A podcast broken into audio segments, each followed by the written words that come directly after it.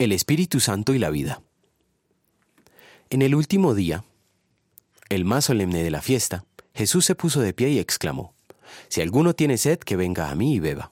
De aquel que cree en mí, como dice la Escritura, brotarán ríos de agua viva. Con esto se refería al Espíritu que habrían de recibir más tarde los que creyeran en él. Juan capítulo 7, versículos 37 a 39. ¿Qué quiso decir Jesús cuando se refirió al Espíritu Santo como ríos de agua viva?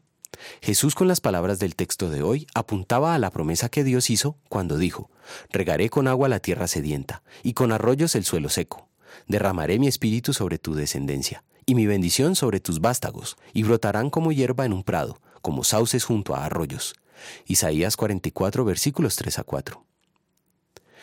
El Espíritu del Señor como agua viva no significa que hará del cristiano un locuaz parlanchín o un inquieto saltarín. Más bien se refieren al cambio que el Evangelio obra convirtiendo a un incrédulo en un agradecido creyente, llevándolo así de la muerte a la vida. El cambio obrado por el Espíritu Santo, llamado arrepentimiento, se hace evidente en los frutos de arrepentimiento manifestados en una vida piadosa que reconoce que por sus propias buenas obras no puede agradar a Dios ni merecer el cielo, pero que sí está en paz con Dios solo por los méritos de Jesucristo, y que en gratitud a Él lleva su vida consagrada al servicio del Señor. ¿Cómo sucedió eso?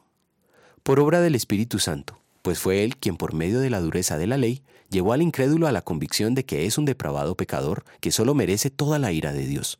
Cuando el pecador angustiado por las amenazas de la ley de Dios es consciente de su calamitosa situación, es el Espíritu Santo quien mediante el Evangelio anunciado consuela el corazón afligido con la buena noticia de que todo lo que es necesario para hacer para reconciliarse con Dios ya lo hizo Cristo.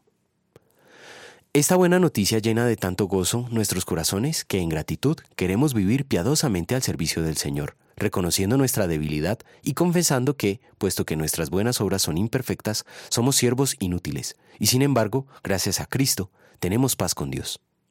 Oremos. Señor, confieso que por mi propia razón o elección no puedo creer en Jesucristo mi Señor, ni acercarme a Él, sino que el Espíritu Santo me ha llamado mediante el Evangelio, me ha iluminado con sus dones, me ha santificado y guardado en la fe verdadera. De la misma manera llama, congrega, ilumina y santifica a toda la iglesia cristiana en la tierra, y en Jesucristo la conserva en la verdadera fe. Gracias te doy por ello, pues mi salvación no depende de mí, sino de ti. Amén.